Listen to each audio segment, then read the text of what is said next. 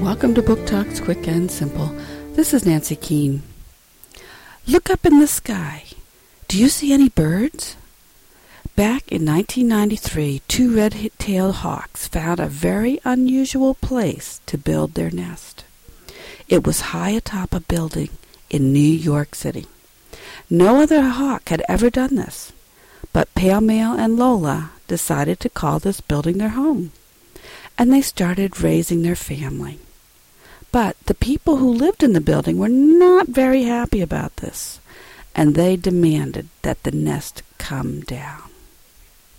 The Tale of Pale Male, a true story by Jeanette Winter, Harcourt, 2007.